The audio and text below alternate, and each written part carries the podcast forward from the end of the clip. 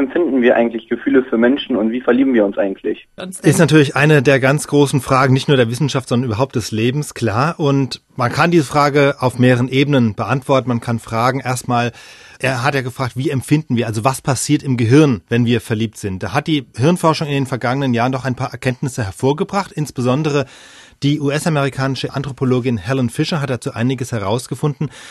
Sehr stark vereinfacht lässt sich das so beschreiben. Also oberflächlich betrachtet ist Verliebtsein ziemlich ähnlich einem Suchtverhalten. Also wenn wir glücklich verliebt sind, wir sozusagen unsere Droge, unseren Stoff bekommen, dann wird im Gehirn Dopamin ausgeschüttet und das Belohnungssystem wird aktiviert. Wenn sich dagegen der oder die Angebetete rar macht, dann bekommen wir sowas ähnliches wie Entzugserscheinungen, also kommen auch so Angstzustände ins Spiel und so weiter. Also da gibt's wirklich erstaunlich viele Parallelen, allerdings mit einer wesentlichen, doch wesentlichen Einschränkung.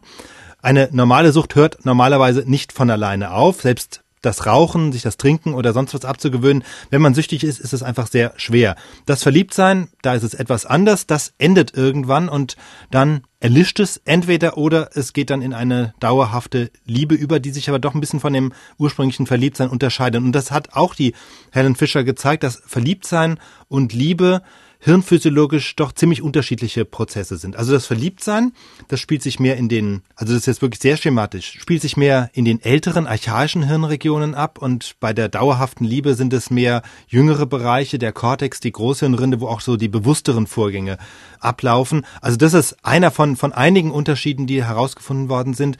Ein anderer beim Verliebtsein ist viel Dopamin im Spiel, habe ich gerade schon gesagt.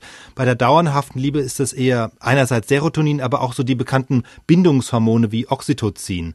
Und diese Unterschiede, die entsprechen ja auch so ein bisschen der Alltagserfahrung. Also ganz grob gesagt, Liebe, dauerhafte Liebe beruht auf Vertrautheit, Vertrauen, ein Gefühl einer starken Verbundenheit mit jemandem, den wir wirklich auch schon kennen, mit all seinen Eigentümlichkeiten und Schrullen. Vor allem mit letzteren. Ja. Und es gehört ja auch dazu so ein Gefühl der Zugehörigkeit zwischen zwei Menschen. Verliebtsein ist ja eine Stufe vorher. Also es ist der dringende Wunsch, jemandem nahe zu sein, jemandem näher zu kommen, selbst wenn wir ihn oder sie noch gar nicht so gut kennen. Und das sind natürlich beides letztlich Begriffskonstrukte, von denen jeder so eine bestimmte Vorstellung hat, wo es sicher auch verschiedene Schattierungen gibt, gerade in Bezug auf die Liebe. Ähm, aber warum hat es die Natur denn dann eingerichtet, dass wir uns verlieben? Ja, das wäre dann die zweite Ebene der Beschreibung, die evolutionäre, also das Warum eigentlich. Ja? Also gerade aus diesem Unterschied aber zwischen Liebe und Verliebtsein wird das eigentlich ganz deutlich. Also Lieben setzt eben eine Vertrautheit, ein Kennen des anderen voraus und dazu müssen wir eben jemanden erstmal kennenlernen. Da wir aber in einer sozialen Gemeinschaft leben und nicht jeden sofort nah an uns heranlassen können und wollen, weil wir auch gar nicht wissen, wem wir wie weit vertrauen können, halten wir zu den meisten Menschen erstmal so einen intuitiven Abstand, so Sicherheitsabstand. Das ist ja wie so eine soziale Konvention.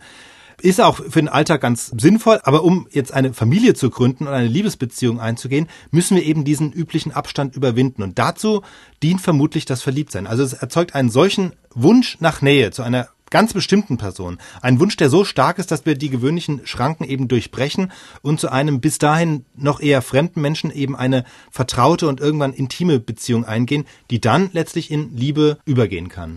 Aber wo ist dann da der Unterschied zu den Tieren zum Beispiel, die sich ja auch annähern, um sich zu paaren, aber der Mensch verliebt sich? Ja, also es, es gibt ja manchmal so Biologen, die sagen, also verliebt sein ist nur die Illusion, die uns die Natur vorgaukelt, damit wir uns brav paaren und fortpflanzen. Das ist sicher nicht so ganz richtig, denn wenn es nur darum ginge, dann ist es genauso, wie du sagst, dann ginge das auch ohne Verliebtsein. Also der reine Spaß am Sex würde völlig reichen und gerade wenn wir uns im Tierreich umschauen, die meisten Tiere pflanzen sich fort, ohne äh, in romantischen Gefühlen zu schmachten.